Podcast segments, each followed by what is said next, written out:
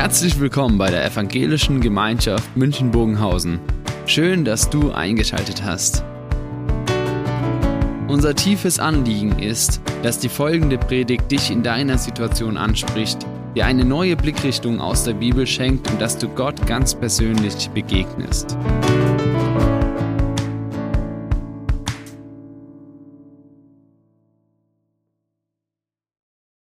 Ich habe eine Information für euch, äh, die Bayern verändern wird und die nachhaltig in die Geschichte eingreifen wird. Ich werde der nächste Ministerpräsident von Bayern. Mit der fränkisch-bayerischen Partei. Ich verstehe nicht, warum ihr lacht. Die Frage ist nicht äh, ob, die Frage ist nur noch wann. Und ich glaube, wenn das jetzt kommt, dann wird für mich eigentlich nur heißen, Kompetenzen erweitern, Netzwerke knüpfen, Gelegenheiten nutzen und dann die Macht ergreifen. Also eure Reaktion befremdet mich jetzt etwas. Okay, ich ziehe doch nochmals zurück. Warum erzähle ich euch das? Ich meine, die Erheiterung war jetzt schon bedenkenswert. Äh, wisst ihr, ich erzähle euch das eigentlich mit dem Hintergrund, dass man sagt, äh, als Menschen machen wir uns manchmal Pläne. Und dann haben wir so unsere Vorstellung, was wir erreichen wollen. Und dann nutzen wir die Gelegenheiten, die sich uns bieten, die wir haben, die Ausbildungsmöglichkeiten, Arbeitsmöglichkeiten, Gelegenheiten, um sich zu entwickeln, zu dem Ziel zu kommen. Und wir beten vielleicht noch mit Psalm 118, O Herr, hilf, O Herr, lass wohl gelingen. Und wir sagen so, wir haben so unseren Lebensentwurf und sagen, Gott, das will ich verwirklichen und ich bitte dich, dass du einfach Gelingen dazu gibst. Das ist ja oft so unser Ansatz. Und hier sitzen einige Jüngere, die vielleicht noch so diese Lebensplanung in einer anderen Perspektive vor sich haben als ich, der ich Ministerpräsident eigentlich und so. Wisst ihr, äh, was macht ihr ihr überlegt, was ist der Beruf, den ich ergreifen will, was ist so das, was mein Leben beinhalten soll, wofür will ich mich einsetzen. Und dann versucht man, das Beste draus zu machen, freut sich, wenn man einen richtig guten Studienort hat, wenn man gute Möglichkeiten hat, sich zu entwickeln. Und über den allen beten wir immer, Jesus, gib du Gelingen dazu, hilf du und mach bitte, dass das Ganze auch sich verwirklichen lässt. In Klammer, es haben nicht nur Jüngere, sondern Wisst ihr, mancher, der plant zu seinem Ruhestand. Sagt, da habe ich noch mal manches vor, noch mal Schwerpunkte zu setzen, vielleicht auch manches bewusst zu tun. Und man sagt, Herr, bitte gib Gelingen dazu. Und wir haben eins etwas verdreht. Verdreht, ich mache mal das Lied von Ludwig, Graf von Zinzendorf. Dann sage ich, Jesus, ich gehe voran auf der Lebensplan und du sollst nicht verweilen, mir getreulich nachzueilen. Zinsendorf hat es anders. Jesu, geh du voran auf der Lebensbahn. Und wir wollen nicht verweilen, dir getreulich nachzueilen. Aber ganz ehrlich, wie schnell ist man dort, dass wir sagen, wir haben so unseren Lebensentwurf und dann gehen wir voran und wir sagen, Herr, das, was wir tun, bitte segne das. Und wir haben unsere Pläne, oh Herr, hilf, oh Herr, lass wohl gelingen. Und wir haben so unsere Vorstellung, die wir dann für unser Leben umsetzen wollen. Und wir sagen, Herr, das bringen wir im Gebet zu dir. Und wir nennen uns Nachfolger von dir, aber wir gehen fröhlich voraus mit der Planung und sagen, du solltest es bitte bestätigen. Gott hat oft ganz andere Pläne. Und wisst ihr, die größte Herausforderung heißt, dass wir wirklich anfangen, Nachfolger zu sein und dabei die Kontrolle aus der Hand geben. Und ich denke an jemand, der vor vielen, vielen Jahren mal hier war, erfolgreicher Geschäftsmann aus den USA, der sagt, ich habe das verhängnisvollste Gebet in meinem Leben gesprochen. Das verhängnisvollste, dass er sagt, da ist mein großes Unternehmen, da ist meine Zeit, da bin ich. Jesus, du kannst damit machen, was du willst. Und er sagt, und das war, als wenn du in die Achterbahn einsteigst und dann ging's los. Und auf einmal setzt Gott mich auf eine Spur, die hätte ich mir nie gedacht. Als er hier war, hat er einen Geschäftsführer für seine Firma eingesetzt, um nur für die Sache Gottes noch unterwegs zu sein. Und er sagt, und davon finanziert mich meine Firma. Ist ganz spannend. Ich Ich weiß nicht, ob ihr Angst vor Kontrollverlust habt. Nachfolge, Glaube ist eigentlich Kontrollverlust. Ich gebe die Kontrolle für mein Leben aus der Hand und ich sage, ich vertraue sie dem Gott an, von dem ich weiß, eigentlich hat er gute Gedanken über diese Welt, über mein Leben und eigentlich weiß er sogar besser Bescheid über mich, über meine Zukunft als ich selber. Und diese Herausforderung, die Kontrolle abzugeben, die ist damit verbunden, dass Gott mich hineinführt in den Platz, in die Aufgabe, ich nehme dieses Wort, was hier in dem Thema steht, in der Berufung, die er für mich hat. Und ich weiß nicht, ob du deine Berufung kennst, ob du sagst, ja, ich lebe diese Berufung. Ob du ja auf der Spur bist oder ob du sagst, ja, ich habe mir selber so mein Motto gegeben, aber ob das Gottes Berufung ist, weiß ich eigentlich nicht. Ich glaube, das sollte man anfangen, darüber nachzudenken. Ist das mein Platz, an den Gott mich stellt? Ist das das, wo Gott mich ganz bewusst gebrauchen will? Und Gott, er will uns da hineinführen. Und wie das dann passiert, das wird uns in der Bibel an ganz verschiedenen Stellen beschrieben. Bei ganz verschiedenen Menschen. Und Christiane hat heute schon gesagt, wir schauen heute in das Leben von David, diesem großen König Israels. Und dann lesen wir einen kurzen Abschnitt aus 1 Samuel 16 und ich werde diesen Abschnitt dann später so in einen größeren Zusammenhang stellen, um nochmals auch zu zeigen, wie in diesem Abschnitt Gott in diese Berufung führt, aber auch was da alles noch dazugehört und wir wollen uns da selber drin mit verankern. Da heißt es in 1 Samuel 16, und der Geist Gottes des Herrn hatte Saul verlassen, Saul, der König, der noch amtiert. Von Zeit zu Zeit quälte ihn aber ein böser Geist, der seine Stimmung verfinsterte. Auch der kam vom Herrn. Da sprachen Sauls Leute zu ihm, du weißt, dass es ein böser Geist ist, durch den Gott deine Stimmung verfinstert. Unser Herr braucht nur etwas zu sagen, deine Knechte stehen bereit. Wenn du es willst, suchen wir einen Mann, der auf der Harfe spielen kann. Wenn dann der böse Geist Gottes über dich kommt, gleitet seine Hand über die Seiten und gleich wird es dir besser gehen. Saul antwortete seinen Leuten, also gut, seht euch um nach einem Harfenspieler und bringt ihn zu mir. Da meldete sich einer von den jungen Leuten und sagte, ich weiß von einem. Es ist der Sohn Isais aus Bethlehem. Der kann Harfe spielen. Er ist mutig und ein guter Soldat. Klug ist er auch und sieht gut aus. Ja, der Herr ist mit ihm. Saul ließ Isai durch Boden ausrichten, schicke deinen Sohn David zu mir, den, der die Schafe hütet. Daraufhin nahm Isai einige Laibe Brot, einen Krug Wein und ein Ziegenböckchen, damit schickte er seinen Sohn David zu Saul. So kam David zu Saul und trat in seinen Dienst. Saul liebte ihn und machte ihn zu seinem Waffenträger.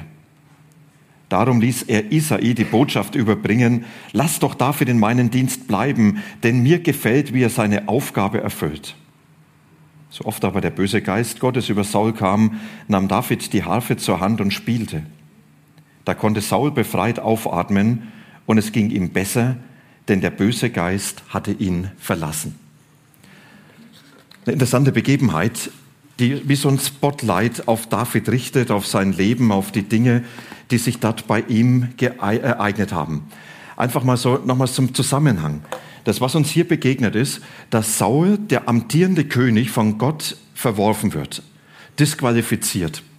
Saul hat sich ständig gegen Gottes Gebot aufgelehnt, darüber hinweggesetzt und Gott sagt, mit dieser Haltung kannst du nicht der König sein, der mein Volk regiert, stellvertretend für mich Macht über das Volk ausübt. Und dann wird beschrieben, dieser dramatische Punkt, als Saul diese Nachricht von Samuel hört, Gott hat die Herrschaft von dir genommen, du bist nicht mehr sein König. Und Saul, der um diese Macht kämpft, der nicht bereit ist, zurückzutreten, sondern der sagt, wie stehe ich vor dem Volk da? Und damit deutlich macht, freiwillig räume ich den Thron nicht. Und das mit dem Wissen, vor Gott habe ich verspielt, aber in dieser Welt habe ich noch die Macht. Und parallel dazu wird Samuel von Gott beauftragt und jetzt geh nach Bethlehem in das Haus des Isai und dort sollst du den kommenden König salben. Das war Himmelfahrtskommando. Bethlehem, ein kleiner Ort, aber Samuel, so der A-Promi in ganz Israel. Neben dem König der bekannteste Mensch. Dort, wo der auftaucht, wusste sofort jeder, jetzt passiert was Besonderes. Und wenn das zu Saul kommt, der geht dorthin und salbt den Nachfolger, dann war das Revolution und dann war das eigentlich das Todesurteil, wenn man dann später auch Sauls ganzes Verhalten sieht. Und deshalb Samuel, der zaghaft dorthin geht und Gott sagt, ja, dann packt das Ganze in ein Opfer fest. Und Samuel, er geht nach, nach Bethlehem und er salbt dort David zu dem König und außer seiner Familie weiß es dann niemand. Und jetzt kann man natürlich sagen, David, das ist genial. Jetzt machen wir eine Karriereplanung. Wie schaffst du es vom amtierenden Oberhirten zum Machthaber? Wie schaffst du es als der aus der Provinz, dass du politisch die erste Gestalt wirst? Vielleicht wäre es David so gegangen, wenn er nach Bethlehem gegangen wäre und hätte gesagt, Leute, ich werde König, dass die genauso gelacht haben wie ihr vorhin, als ich gesagt habe, was ich vorhab. Jetzt könnte man diese Karriereplanung sagen und sagen, David, komm, lass uns das jetzt mal aufstellen. Was ist jetzt wichtig? Wichtig ist, dass du so ein paar Dinge erlebst. Du musst deine Kompetenzen erweitern. Du musst deine Gaben entwickeln. Es ist gut, dass du Unterstützer findest. Schaff Netzwerke, die dich dann mit fördern. Alleine kommst du nicht an die Macht. Du musst Gelegenheiten nutzen. Du musst lernen zu überzeugen. Du musst dich gut postieren am besten in die Nähe der Macht kommen und wenn die Gelegenheit sich bietet, dann musst du eiskalt zuschlagen. Freiwillig räumt der Sau nicht das Feld. Dafür, das ist unser Rat an dich. Bitte geh so los. Wisst ihr, eigentlich müssten wir sagen, klarer Plan und jetzt geht's mal los. Und dabei würde das Allerwesentlichste fehlen. Das Allerentscheidendste. Und da ist auch Samuel in eine Falle getappt. Als er in das Haus von Isai ging und als der Erste dort kam, der Erstgeborene, da geht Samuel vor Ehrfurcht in die Knie und sagt, der ist der Mann. Seine Ausstrahlung, sein Auftreten, seine Erscheinung, der überzeugt alleine durch seine Person. Er ist der Mann. Und Gott sagt, Samuel, falsch. Als Mensch siehst du, was vor Augen ist. Als Mensch lässt du dich von dem beeindrucken, was Menschen vorweisen können. An Kompetenzen, an überzeugen können, an Netzwerk, an Möglichkeiten, die sie haben, wie sie sich postieren. Als Mensch lässt du dich davon beeindrucken. Aber Gott sieht das Herz an. Und damit sagt Gott ganz deutlich, sag mal, stopp. Das Wesentliche fehlt. Ohne dieses Wesentliche ist David niemals in der Lage, die Berufung auszufüllen, in die ich ihn hineinführen wollte.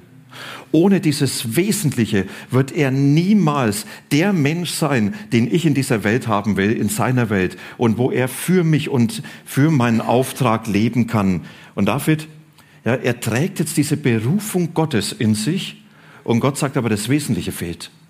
Und dieses Wesentliche, das muss bei ihm reifen, muss wachsen in seinem Leben. Und dieses Wesentliche, das ist die Ehrfurcht vor Gott.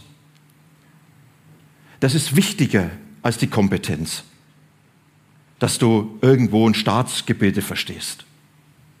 Und neben dieser Ehrfurcht vor Gott, dieses Vertrauen auf Gott und die Abhängigkeit von ihm. Zu wissen, im letzten lebe ich von dem, was Gott tut, der Gehorsam gegen Gott ihm zu folgen. Aber auch dann Geduld, diese Haltung des Dienens, mutig zu sein, weise zu sein. Wir können jetzt noch einiges fortsetzen, was alles mit der Frage des Herzens zu tun hat. Das Herz in der Bibel oft so dieser Ausdruck für die Persönlichkeit, für das Innere des Menschen. Das Herz, was das Verhalten, das Denken, den ganzen Menschen steuert. Und Gott sagt, als Mensch schauen wir ganz schnell nach außen. Aber es ist eine Frage des Herzens. Und es, was passieren muss, ist, dass in diesem Herzen sich Dinge entwickeln und die kannst du auf keiner Regierungsschule und an keiner Uni lernen. Diese Soft Skills, sagen wir neudeutsch, bekommst du nicht unterrichtet, sondern die muss Gott in deinem Leben reifen lassen. Und dieses Reifen lassen, das passiert, indem Gott Zeit und Gelegenheiten gibt. Und das Zeit ist erstmal, dass Gott sagt, wir verlängern mal den Zeitstrahl. Ich gebe dir Zeit, dass diese Dinge in deinem Leben reifen können. Und wisst ihr, Gott hat unheimlich viel Zeit bei David gehabt. Mal der Versuch von der Zeittafel. David, der 1034, 1035 vor Christus geboren ist. Wann Saul die Herrschaft angetreten hat, weiß man nicht so genau. Aber es war keine sehr lange Herrschaft. Sie hat 1004 geendet. Und wenn man jetzt sagt, ja, David, also er war garantiert nicht dieser kleine Zehnjährige, der von den Schafen weg zum König gesalbt worden ist. Später sagt er, ich habe gelernt, mit Bären und Löwen zu kämpfen. Ich habe sie totgeschlagen. Also ich schätze mal, das wird kein 14-Jähriger so einfach auf die Reihe kriegen. Aber dann wird David gesalbt dann kommt dieser Sieg über Goliath. Dann muss er vor Saul fliehen, ist immer wieder in extremer Lebensgefahr, lebt von der Hand in den Mund. Er verschont Saul immer wieder. Und dann ist er 16 Monate bei den Feinden untergetaucht, um dieser letzten Lebensgefahr nochmals zu entgehen, weil er saß wie der Vogel in der Falle. Und nach diesen 16 Monaten in dem Krieg, der sich dann angebahnt hat, stirbt Saul und David kommt 1004 auf den Thron im Alter von 30. Zunächst nur über einen kleinen Teil des Volkes Israel. Nur zwei Stämme von den zwölf haben gesagt, du bist unser König.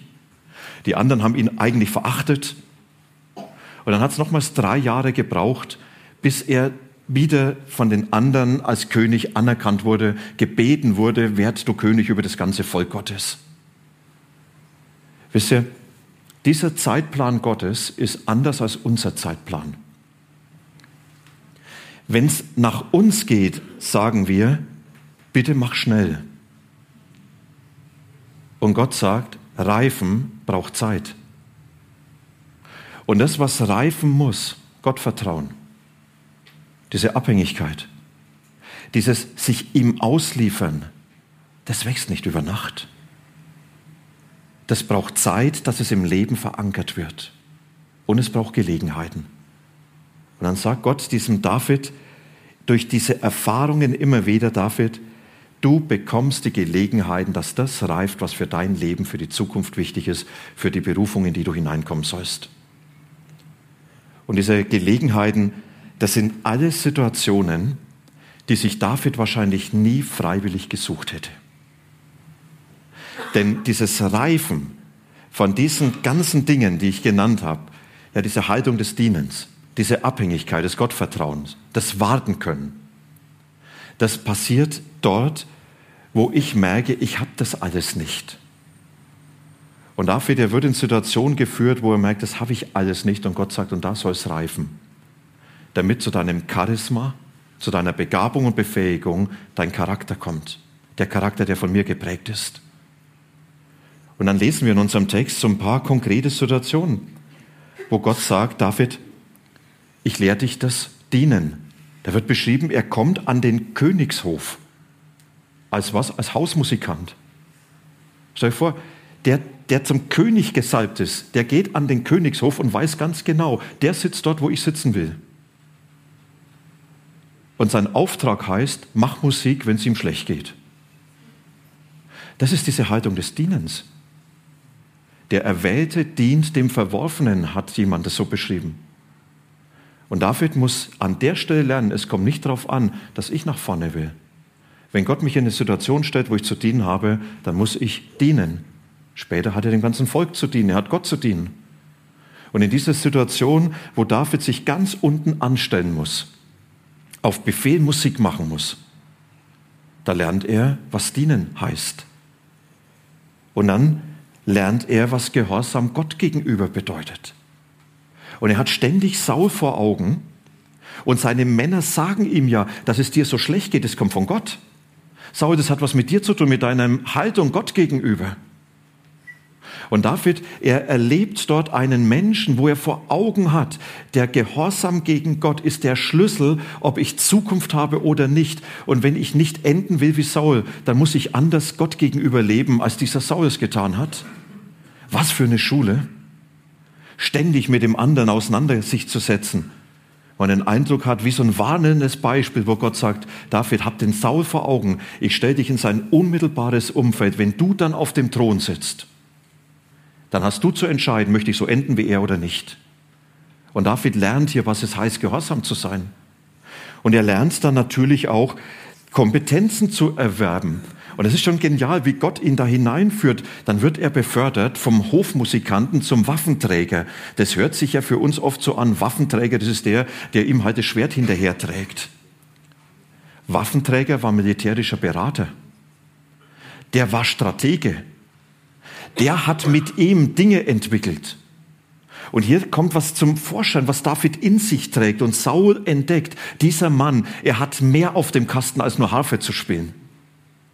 Und Gott, er führt David in dieses Umfeld, dass er diese Kompetenz entwickeln kann, die für seine Zukunft unerlässlich ist. Und David kann nicht hingehen und kann sagen, Saul, lehr mich das Regieren, ich bin nämlich der Nächste sondern Gott, er führt ihn dort hinein, wo David einfach entdecken kann, Step by Step führt Gott mich in meine Berufung und er gibt mir, was ich brauche. David war dann irgendwann wieder zurück vom Königshof.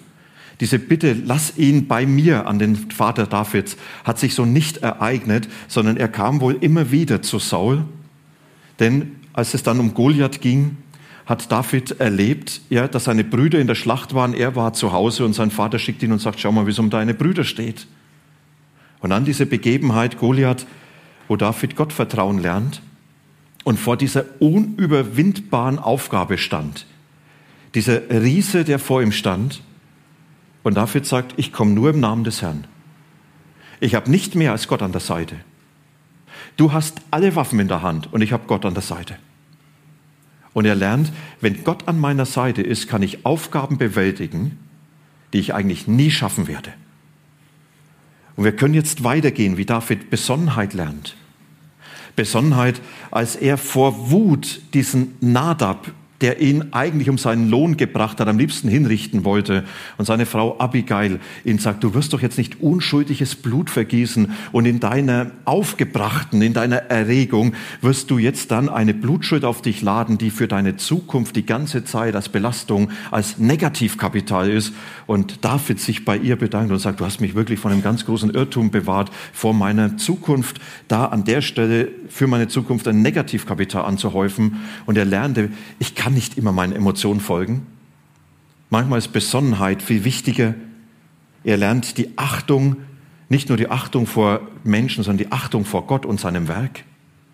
Als Saul ihn ausgeliefert war, er eigentlich zuschlagen hätte können und sagen, und jetzt bin ich der nächste Mann. Da sagt er, ich werde niemals die Hand an einen Menschen legen, der eine Berufung Gottes in sich trägt und wenn er noch so ein Kotzbrocken ist. Was für eine Achtung, die er hier lernt.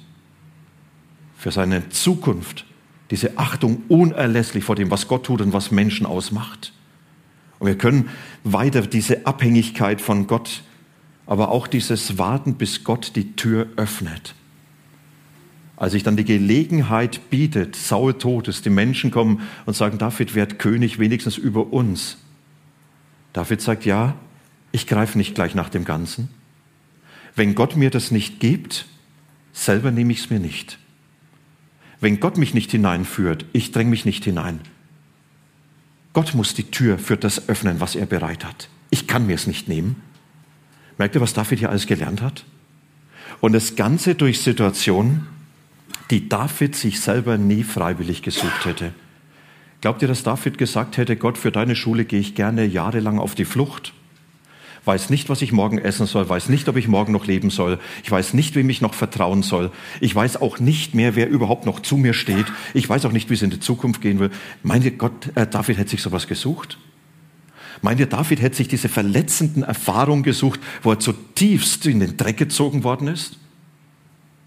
Und Gott sagt, ich schicke dich in diese Erfahrung hinein, weil das genau diese eine Möglichkeit ist, dass dort die Zeit zum Reifen da ist dass diese Dinge sich in deinem Leben entwickeln.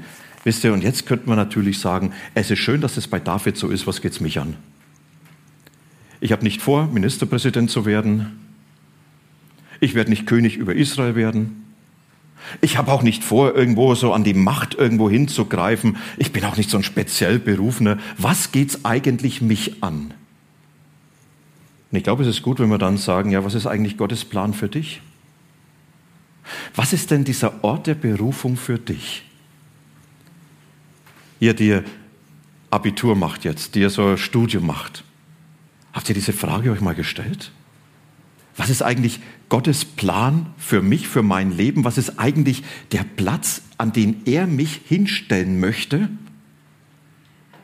Und was ist denn der Auftrag, den er vielleicht in meinem Leben für mich bereit hat? Und nicht zu sagen, Herr, ich weiß ganz genau, was ich will und ich habe den Plan schon fertig, lass gelingen, sondern vielleicht wirklich mal so bewusst zu sagen, Herr, was ist denn dein Platz für mich? Und es kann sehr spannend werden, Lena, als du vorhin erzählt hast. Ja, man wünscht sich Afrika und dann wird es Österreich. Ich meine, der Unterschied ist nicht groß. Aber einmal zu merken, da setzt Gott mich an einem anderen Platz. Und zu wissen, der ist besser. Das, was da kommt, ist besser. Weil Gott nicht sagt, ich mache Downgrade für dich, sondern er sagt, ich führe dich dorthin, wo es das Beste ist. Zu fragen, Herr, was ist dein Platz? ihr dir auf ganz anderen Wegen seid. Vielleicht wirklich den Ruhestand vor Augen und man sagt, ja, ich habe meine Pläne. Zu sagen, ja, was ist denn eigentlich mein Platz? Was hat Gott für mich bereit? Ihr, die in der Mitte des Lebens seid. Ja, Gott, was ist denn die Berufung? Wir haben immer unsere Vorstellungen und Pläne und wir kommen oft ganz schlecht dorthin, dass wir sagen, Herr, was hast du eigentlich für mich bereit? Ich habe am Freitag jemand getroffen, völlig crazy. Er ist Pastor in München oder war, muss ich sagen. Er sagt, ich verabschiede mich heute, weil wir haben von Gott diesen Impuls bekommen, wir sollen Deutschland wieder verlassen, er kam aus dem Ausland und wir gehen jetzt nach Amerika, wir wissen nicht, was es bedeutet, aber der Impuls war so stark, unabhängig, meine Frau und ich. Wir haben gekündigt, Gott hat ganz überraschend Nachfolger geschickt und jetzt gehen wir einfach los. Wisst ihr, ich habe gedacht, würde ich sowas machen? Meine Antwort war relativ einfach. Nein. Das ist doch, ist doch Harakiri. Die Frage, was machst du in den USA, weiß ich nicht. Ich weiß, wo ich hingehen soll, das hat Gott uns beide unabhängig gezeigt. Aber was dort kommt, ich weiß es nicht. Ich habe gedacht, oh, das ist ein bisschen Abraham-like. Würde ich sowas machen? Wisst ihr, da wird doch auf einmal Nachfolge konkret. Warum haben wir denn die Scheu, so ernsthaft zu fragen, Gott, was ist deine Berufung? Vielleicht aus Angst, dass er uns aus der Wohlfühlzone herausholt? Dass er sagt, ich habe was ganz anderes für dich vor, als du dir denkst? Und dann zu wissen, das könnte eine Zeit des Reifens sein, wo Gott was Neues anbahnen lässt, die nicht unbedingt einfach ist, aber die wahnsinnig zukunftsorientiert ist, nämlich für die Zukunft Gottes. Was geht uns das alles an? Ich glaube, darin liegt die größte Herausforderung. Sind wir bereit, Gott wirklich die Frage zu stellen, was ist mein Platz und meine Berufung, was hast du bereit? Wisst ihr, das kann ganz spektakulär sein, klar. Es kann vielleicht auch sein, dass Gott sagt, durch deine Wege, durch deine Lebensgeschichte, mit all ihren Brüchen, mit all den Dingen, die reifen mussten, habe ich dich zu einem Menschen geformt, der jetzt einen Dienst für andere Menschen tun soll. Habe ich dich zu Eltern, zu Großeltern geformt, dass du die nächste Generation und die übernächste Generation in besonderer Weise begleiten kannst. Habe ich dich zu einem Menschen gemacht, der ein Herz für Dinge hat, die Gott wichtig sind. Und ich denke, das ist jetzt hier von uns diese heraus, für uns die Herausforderung, dass wir sagen, kann es sein, dass die Situation, die mir nicht gefällt, in der ich jetzt stehe, was mit dem zu tun hat, was Gott in meinem Leben reifen lassen will, weil er noch was vorhat mit mir. Ich glaube, dass es ein wahnsinnsmutiges Gebet ist, wenn wir ehrlich beten, Herr Jesus, ich will dir nachfolgen. Du musst nicht meinen Wünschen und Plänen folgen. Ich gehöre dir. Du hast das Recht, mein Leben so zu gestalten, wie du es willst. Ich stehe dir zur Verfügung. Ich glaube, dass das unheimlich mutig ist. Und ich glaube, dass es noch zukunftsträchtiger ist, weil ich dann dorthin kommen werde, wo Gott mich haben will. Und wo er mich Schritt für Schritt in meine Berufung hineinführt. Ich finde dafür, das ist eine sehr große Herausforderung. Für uns, für mich, für meinen Glauben. Und ich nehme diese Herausforderung für mich immer wieder mit Zurückhaltung an, weil ich sage, ich habe es doch eigentlich schon vor Augen, was ich will. Und dann sagen, nein, ich will mich doch wieder auf den Weg machen. Führ du mich Schritt für Schritt an dem Platz in die Berufung, wo du mich haben willst. Und das, was heute passiert, dient vielleicht dem schon, was du bist. Wir feiern jetzt gleich das Abendmahl. Und wisst ihr, das Abendmahl heißt ja nicht nur, Herr, bitte beschenk du mich, sondern das Abendmahl heißt, ich nehme dich hinein in mein Leben und ich verbinde mein Leben untrennbar mit dir.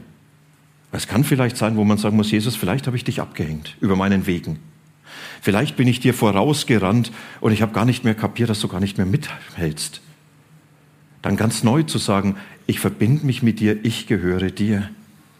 Und wenn sich Dinge eingeschlichen haben, die uns von ihm trennen, wo man merkt, Mensch, in meinem Tun, in meinen Wegen bin ich eigentlich schuldig geworden vor ihm, auch vor Menschen.